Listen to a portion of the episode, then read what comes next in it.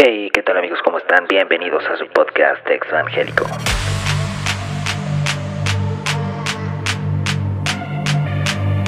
Bienvenidos a su podcast, podcast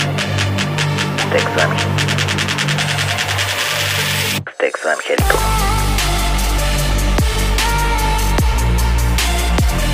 Bienvenidos a su podcast, podcast, podcast Evangélico.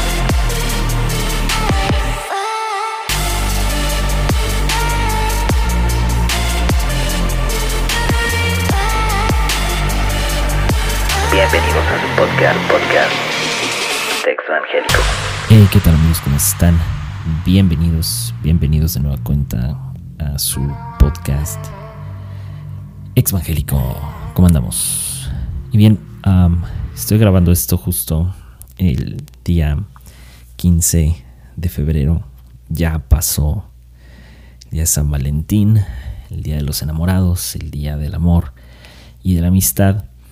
Y, me llamaron, me llamó mucho la atención algunas cosas, algunas frases en torno a este día. Eh, pero la que más empezó a resonar eh, fue el amar bien y bonito. Se me hace muy curioso que de un tiempo para acá sea una frase eh, producto de, evidentemente, producto de relaciones fallidas. Eh, pero me preocupa también y, tiene una gran relación con la, estructura de los discursos eh, de, de, iglesia eh, no en específico de la iglesia cristiana, pero sí alrededor de lo que en los hogares católicos cristianos se nos ha enseñado acerca del amar, o por lo menos del amor en pareja. Y es que la idea que, que gira alrededor del amar bien y bonito va relacionado o va relacionada con la idea del merecer, con el merecimiento, porque eh, quiero un amor bien y bonito. ¿Qué significa un amor bien y bonito? Pero lo más importante es, ¿por qué crees que mereces que te amen? ¿Por qué creo que merezco que me amen? Y esto jamás lo cuestionamos, simplemente nos creemos merecedores de amor. ¿Qué nos hace pensar que somos, para empezar, merecedores de algo. La, o sea, la realidad de las cosas es que, miren, eh, de por sí el, el, discurso es que, eh, que, claro, nosotros no éramos merecedores de la gracia, pero Jesucristo vino y nos dio su gracia y, y como que son ideas, desde mi punto de vista, que todavía no logramos bajar al 100% y nos creemos merecedores. Eric, Fromm, en su libro El arte de vivir, nos enseña que un obstáculo para aprender a vivir es creer que todo se consigue sin esfuerzo y sin dolor. Y es que una vida sin esfuerzo y sin dolor sería muy fácil.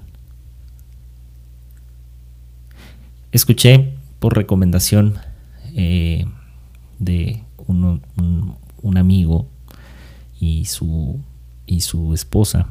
Escuché un podcast bastante disruptivo en muchos sentidos, porque se llama Coger rico y amar bonito, donde, si no me equivoco, una periodista y un sexólogo lo que hacen es que ponen en duda las normas sexuales eh, y al mismo tiempo las normas que giran alrededor de las relaciones interpersonales.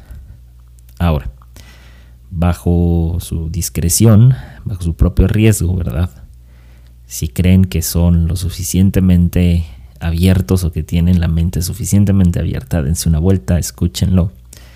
Y como todo, tomen lo bueno lo que consideren malo, nada más háganlo a un lado, no necesitan, eh, yo creo que no necesitan una lluvia de tweets y de mensajes en Instagram de su parte como para decir lo que está bien y lo que está mal.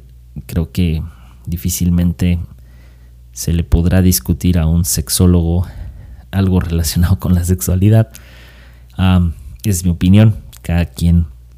Eh, pero si pueden, váyanse, dense una vuelta, generen su propia opinión, aprendan de otras voces. Pero volviendo al punto.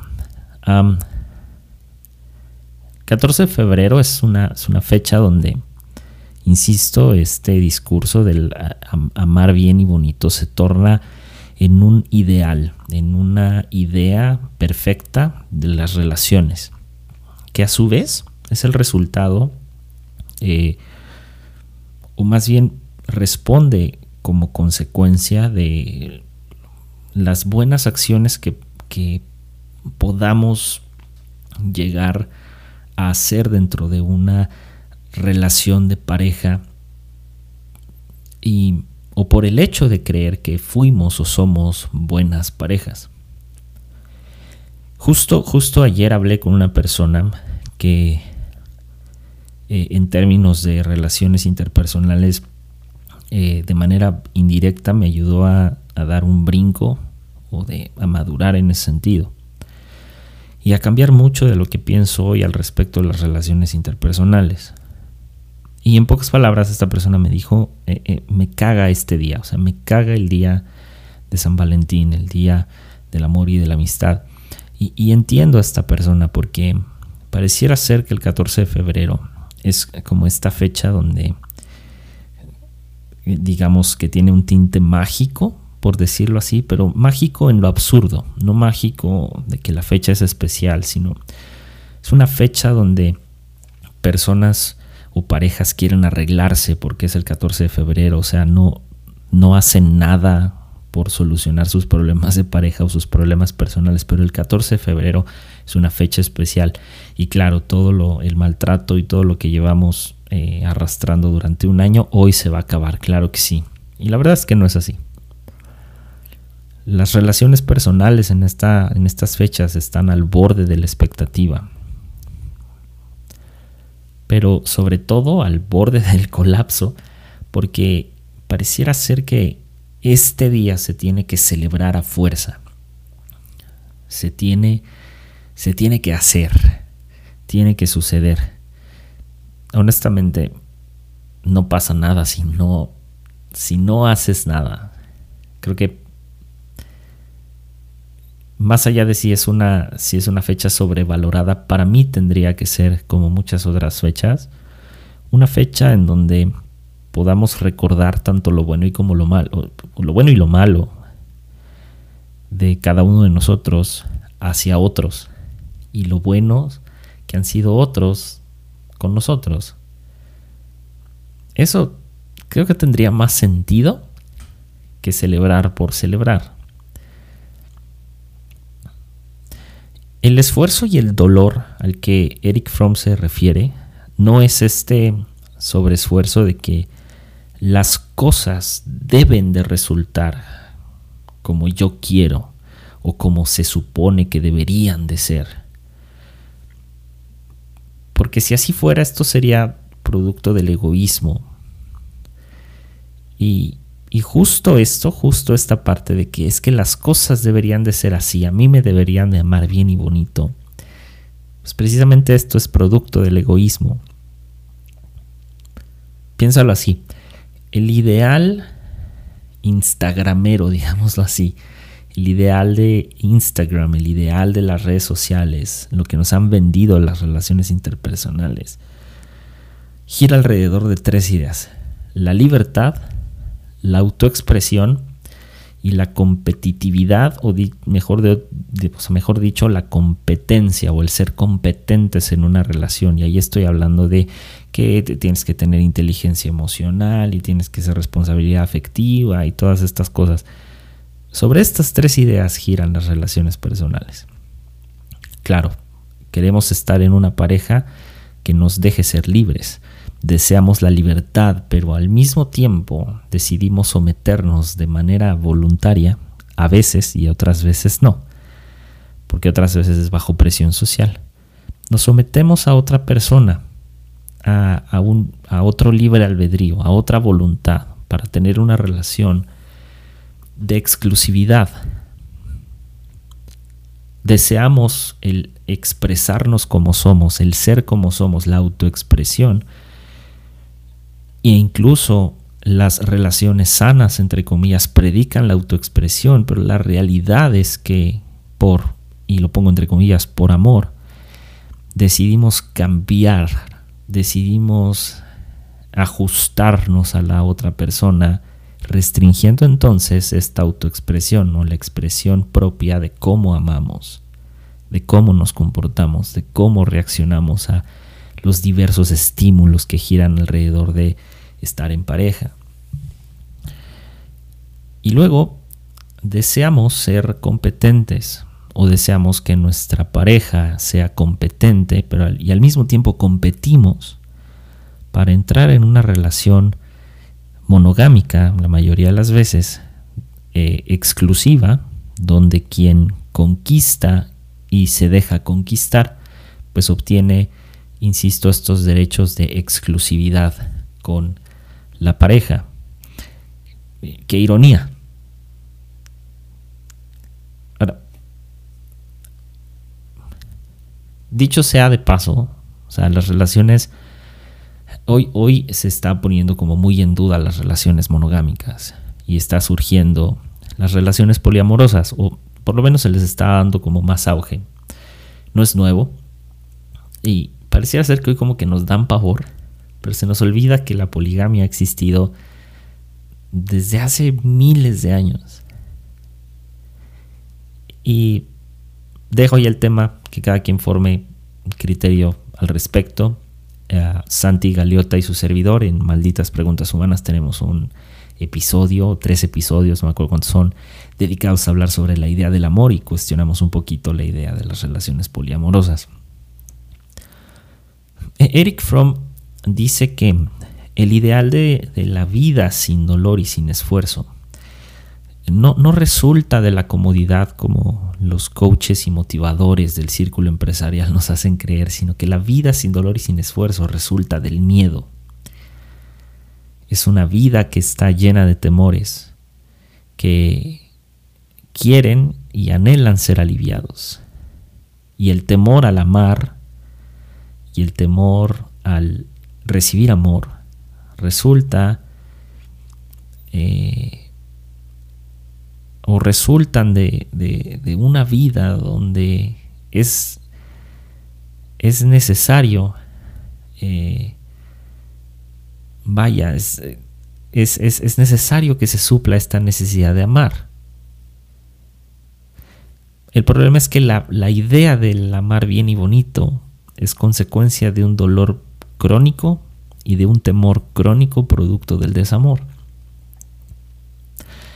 A finales del 2020, queridos amigos, tuve que tuve que reajustar mi vida en muchos sentidos y todavía lo sigo haciendo, pero lo principal es que tuve que reconocer mis limitaciones al tratar de estar en pareja.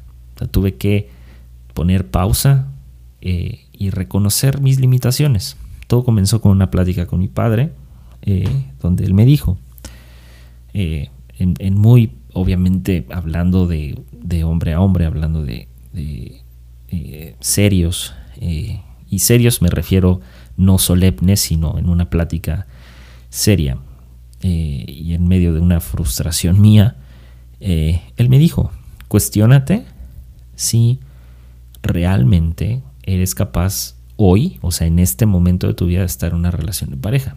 Y si no lo estás, no pasa nada. Pero las limitaciones que tuve que reconocer a raíz de esta eh, sugerencia de mi, de mi señor padre, pues la primera fue la idea de una relación donde Dios o Jesús es el centro.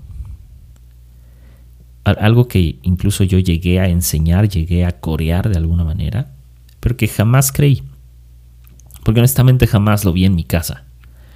O sea, yo nunca vi a mis padres poner a Jesús y a Dios como el centro de su relación, eh, sino siempre vi a mis padres con una fe individual. Cada quien tenía una fe personal. Y, siendo honestos, yo escuché a mis padres aconsejar muchas veces que Dios no se hace responsable de la vida de pareja, sino que es el libre albedrío con el que se nos dotó, con el que debemos decidir cómo vivimos en pareja. Porque, pues, como que Dios meterse ahí en los asuntos de pareja, pues como que hace mal tercio, ¿no? La segunda limitación eh, que tuve que reconocer fue la idealización de las relaciones interpersonales a través de ciertas frases o ideas como el power couple o, ah, una, o las parejas con propósito o estas como ah, sí, estas como parejas ministeriales, etcétera, y, demás conceptos, frases e ideas que lo que hacen es que alimentan el ego de la pareja. Pero esto a la larga se convierte en una mentira en la relación. Porque si no se cumplen estos objetivos de ser un power couple, eh, hay, tiene una frustración. Es, es, como cuando te dicen que tú has sido llamado a hacer algo, llamado a ser pastor, llamado a lo que sea, y pasa el tiempo y no se cumple. es algo similar, que hay una decepción.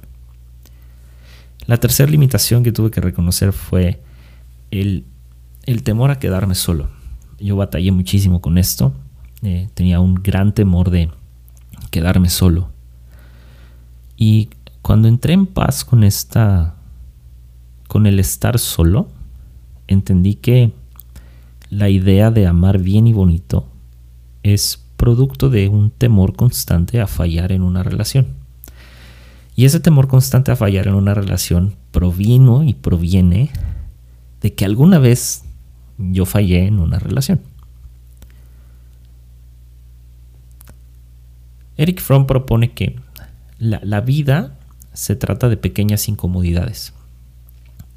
Pequeñas incomodidades que se traducen en temores, eh, ideas jamás cuestionadas, lecciones no aprendidas, errores recurrentes, etc. Y que si no estamos dispuestos a aceptar estas incomodidades, estas pequeñas incomodidades, no seremos capaces de concentrarnos en lo esencial para así, o sea, es decir, para ya que nos concentremos en, en lo esencial de nuestras vidas, solo así podremos corregir y volver a empezar. Y justo aquí viene una de las cosas y uno de los estigmas más grandes de donde proviene el amar bien y bonito. Porque el merecer amar bien y bonito, como lo decía antes, el creer que yo merezco que me amen bien y bonito, proviene comúnmente de un corazón roto, proviene de un desamor.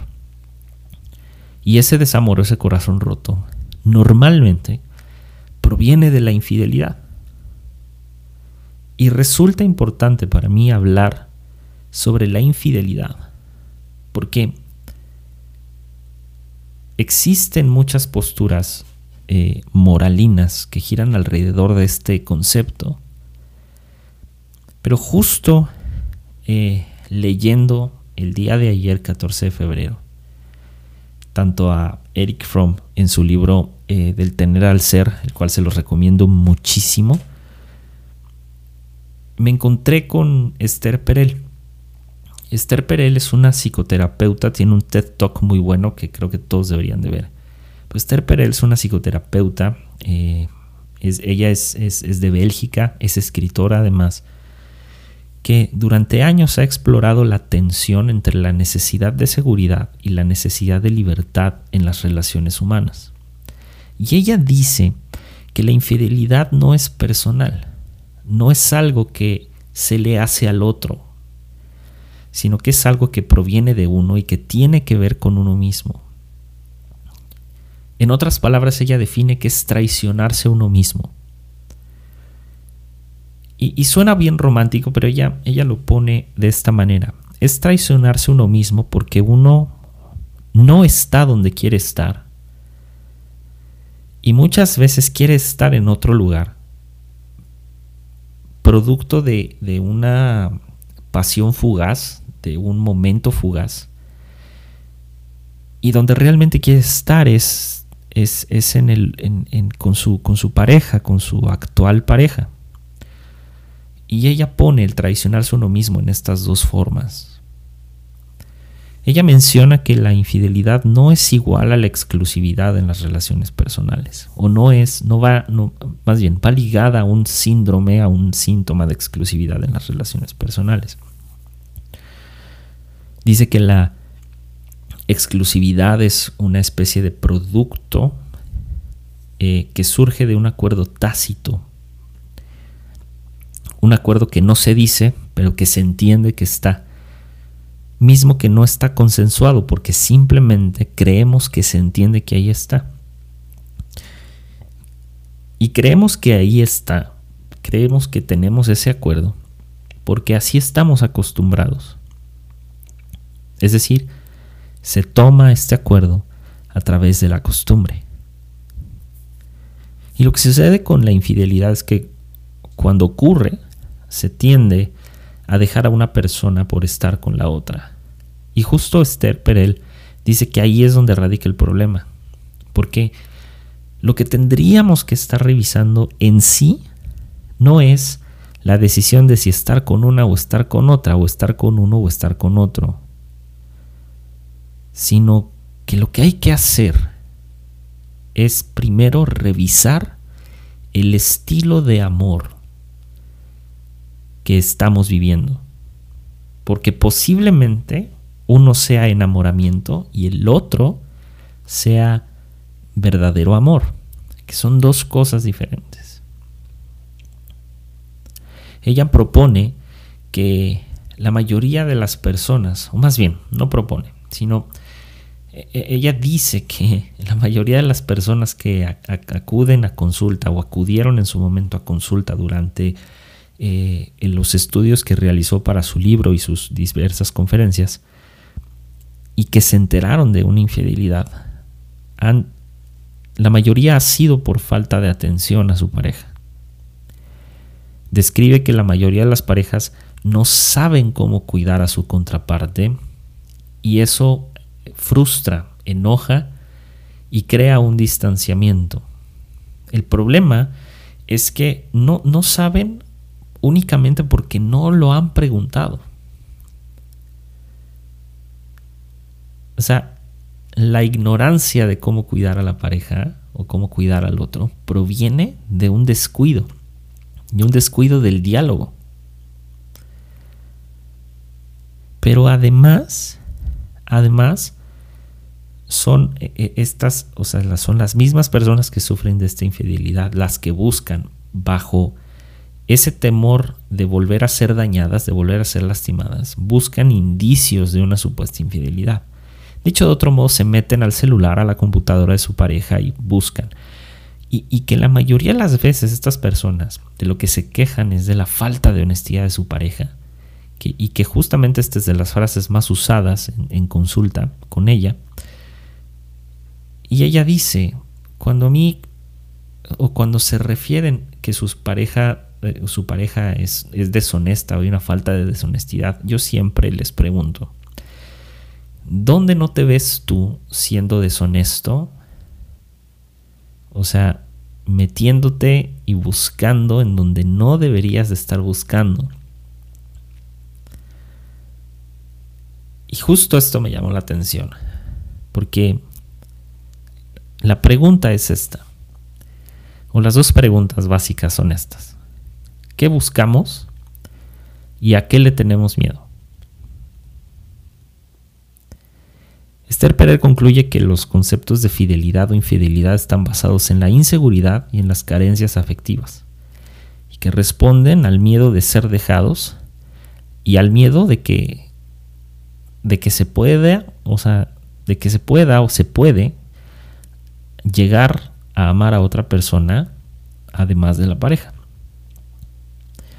Y la realidad es que pensamos que amamos, pero en realidad lo que estamos haciendo a veces es controlar. Controlar al otro basados en el miedo.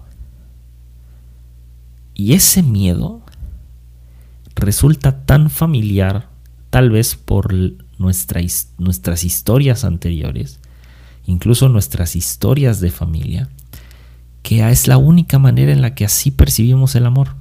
No lo podemos concebir de otra manera. Un amor o un amar que, que jamás cuestionamos y que a largo plazo resulta muy enfermizo. Esta es la razón por que el maltrato en pareja resulta enfermizo. Esta es la razón por la que la infidelidad es recurrente. Porque se nos hace familiar, porque se hace costumbre. Volviendo al punto. Amar bien y bonito, y tomando en cuenta todo lo anterior, es una respuesta al temor. El querer o el creer que somos merecedores de un amor bien y bonito es la manera en la que se manifiesta los temores a una relación futura. Pero también es una manifestación de que creemos que merecemos una recompensa por haber sido buenas parejas, buenos amantes, fieles, honrados, eh, y también como una especie de premio por, por tener el corazón roto, sin entender que hasta en tanto no hagamos un esfuerzo por nosotros mismos y logremos comprender que no se puede vivir sin dolor, sino que se tiene que vivir con la incomodidad del dolor. Es ahí donde, solamente ahí, podremos verdaderamente amar y ser amados. Pero no te equivoques. No es un amar y ser amados como creemos que debemos de amar y ser amados. Porque a su vez, hasta en tanto no seamos conscientes de que yo no voy a ser amado como quiero y que tampoco voy a amar bajo la expectativa de la otra persona o como la otra persona quiere ser amada, entonces hasta que yo entiendo eso, es cuando va a haber amor. Porque de lo contrario, lo que habría es control. El querer controlar a la otra persona. Es bien curioso cómo en pleno siglo XXI los problemas siguen siendo los mismos. La humanidad sigue siendo la misma. Tal vez más descarada que antes si quieres. Más... Uh, más no sé, más expuesta tal vez. Pero las relaciones personales siguen siendo lo mismo. Y no nos cuestionamos esto. ¿Sabes? Lo mismo sucede con, con el círculo cristiano, curiosamente. Justo me tocó ver publicaciones de diversas iglesias teniendo algunos seminarios para matrimonios, otros uh, pláticas hacia los jóvenes sobre noviazgo, eventos especiales por el 14 de febrero. Y está bien, yo no, no, digo que esté mal, pero el problema es que hasta en tanto no, no cambiemos el discurso sobre el amar y el amor, lo único que vamos a estar haciendo es ejercer control. Y tú lo puedes ver en redes sociales. Quien ama la iglesia es quien a veces merece ser amado por la iglesia. Quien ama la institución merece ser amado por la institución. Y a veces se piensa que aquellos que apuntan en sentido contrario a la institución, quienes señalan a la institución, son aquellos que no merecen ser amados porque están en contra. Sabes, cuando me tocó atravesar a infidelidad, ahí fue donde recibí el mayor rechazo y los peores ataques a mi persona. Desde amenazas eh, sobre mi integridad física hasta maldiciones, hasta... Fue, fue, una temporada muy difícil y de la cual ah, honestamente me avergüenzo muchísimo. Y sabes, lo he dicho en distintos episodios, todos alguna vez vamos a tener fallas de carácter, de una u otra forma. Y a veces no vamos a aprender, sino que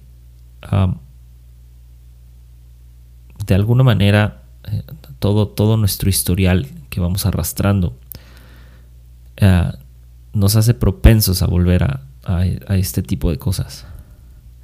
No fue hasta que yo me comencé a cuestionar eh, justamente la reacción del círculo cristiano hacia lo, lo, que yo había hecho. Fue, no fue hasta ahí que entendí que tal vez, tal vez estamos empleando la palabra amor o amar de forma, de forma muy vaga o de forma muy simple. Curiosamente, y como a muchos les ha pasado, uno encuentra gracia afuera del círculo de la iglesia. Uno encuentra gracia lejos de la iglesia, en el mundo, o en lo que la iglesia llama el mundo. Porque claro, la iglesia bajo su idea de controlar, también quiere controlar el amor. Y eso es un absurdo.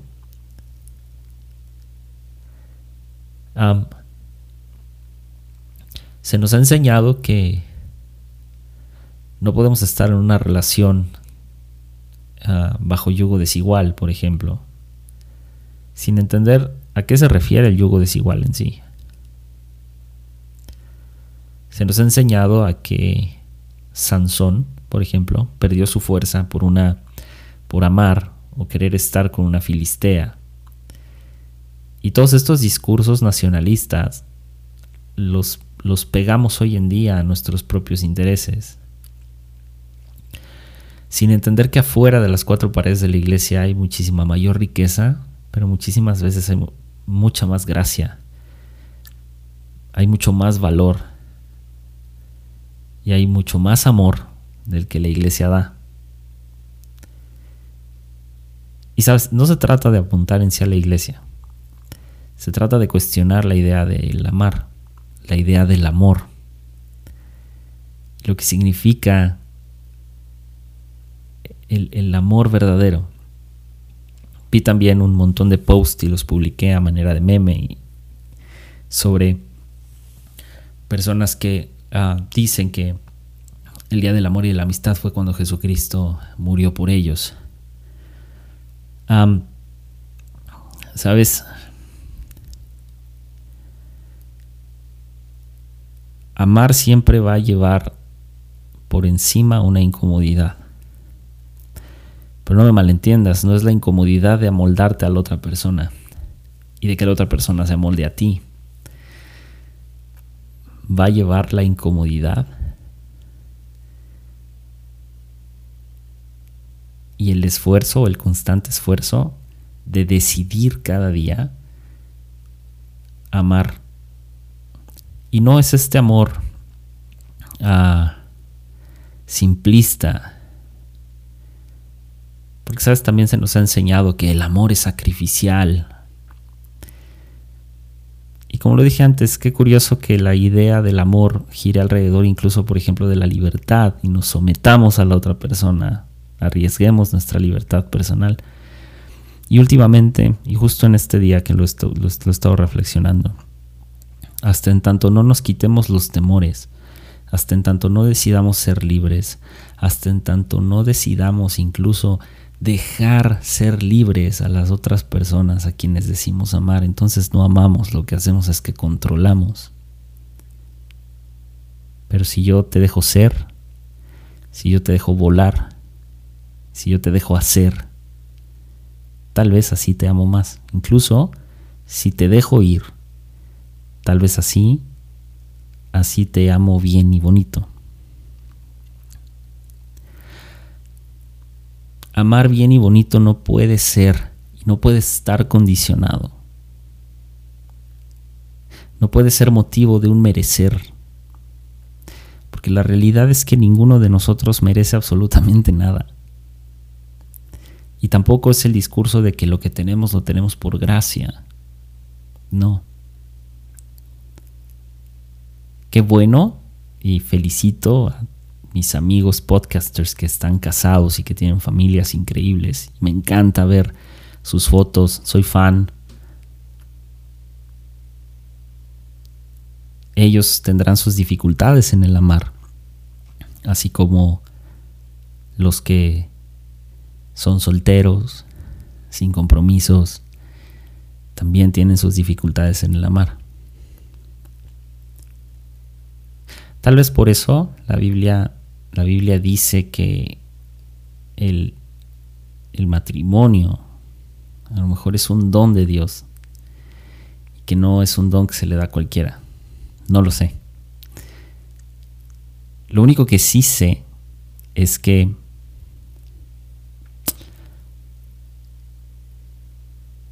si tú estás atravesando por un dolor en el corazón, por una decepción amorosa, por un por un casi fue, por un, eh, por lo que sea, por un crush que no te pela. Lo mejor que puedes hacer es preguntarte qué estoy buscando y a qué le tengo miedo. Porque solo así voy a entender o voy a comprender cuál es el miedo que me atrapa y a dónde, a dónde quiero llegar. Este no es un asunto de amor propio, no es un asunto de me amo yo para después amar al otro, no, es un asunto de incomodidad, es un asunto de esfuerzo, que la vida sin esfuerzo y sin dolor no tiene sentido. Amar justamente tiene esas dos. Va a doler y va a requerir un esfuerzo que tal vez, si estamos dispuestos a hacerlo, puede resultar bien. Tal vez no. Y si no resulta bien, a lo mejor, a lo mejor va a doler. Que duela lo que tenga que doler. Y que sea lo que tenga que ser. Y gracias, traía esto, lo había escrito desde hace ya rato. Pero justo hoy ah, creí óptimo sacarlo. Amigos, nos vemos en la que viene. Chao.